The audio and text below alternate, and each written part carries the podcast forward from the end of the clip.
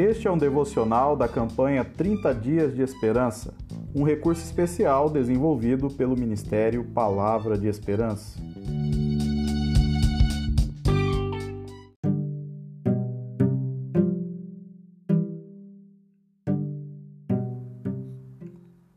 Episódio número 29 do Fundo do Baú.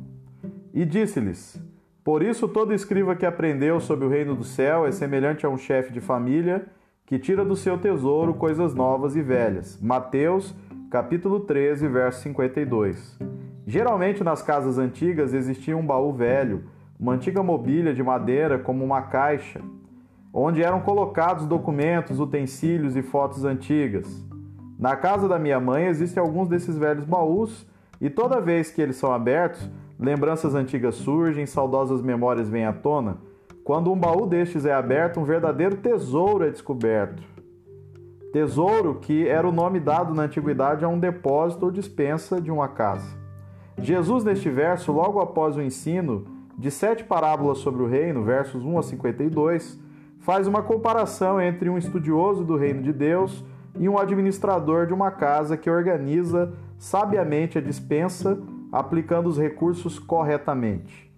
Quem conhece a palavra de Deus sempre terá os recursos suficientes e necessários para viver bem, compartilhando sabedoria e conhecimento. A Bíblia é este baú de tesouros inestimáveis, aonde sempre poderemos encontrar aplicações úteis e necessárias para a vida. A própria natureza inspirada do texto, assim como a iluminação do Espírito, asseguram a atualidade das Escrituras como diria o reformador Martinho Lutero, a Bíblia não é antiga e nem moderna, ela é eterna.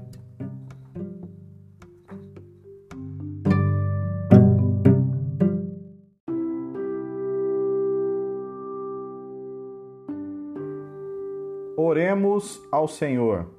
Deus bendito, graças te damos por sua sublime revelação, que tu manifestaste através de Jesus Cristo e registrastes de maneira inerrante e infalível nas sagradas Escrituras.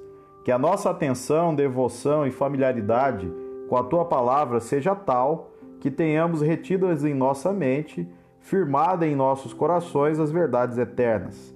Que o teu Santo Espírito venha iluminar a nossa compreensão, conduzindo-nos a toda a verdade. Amém.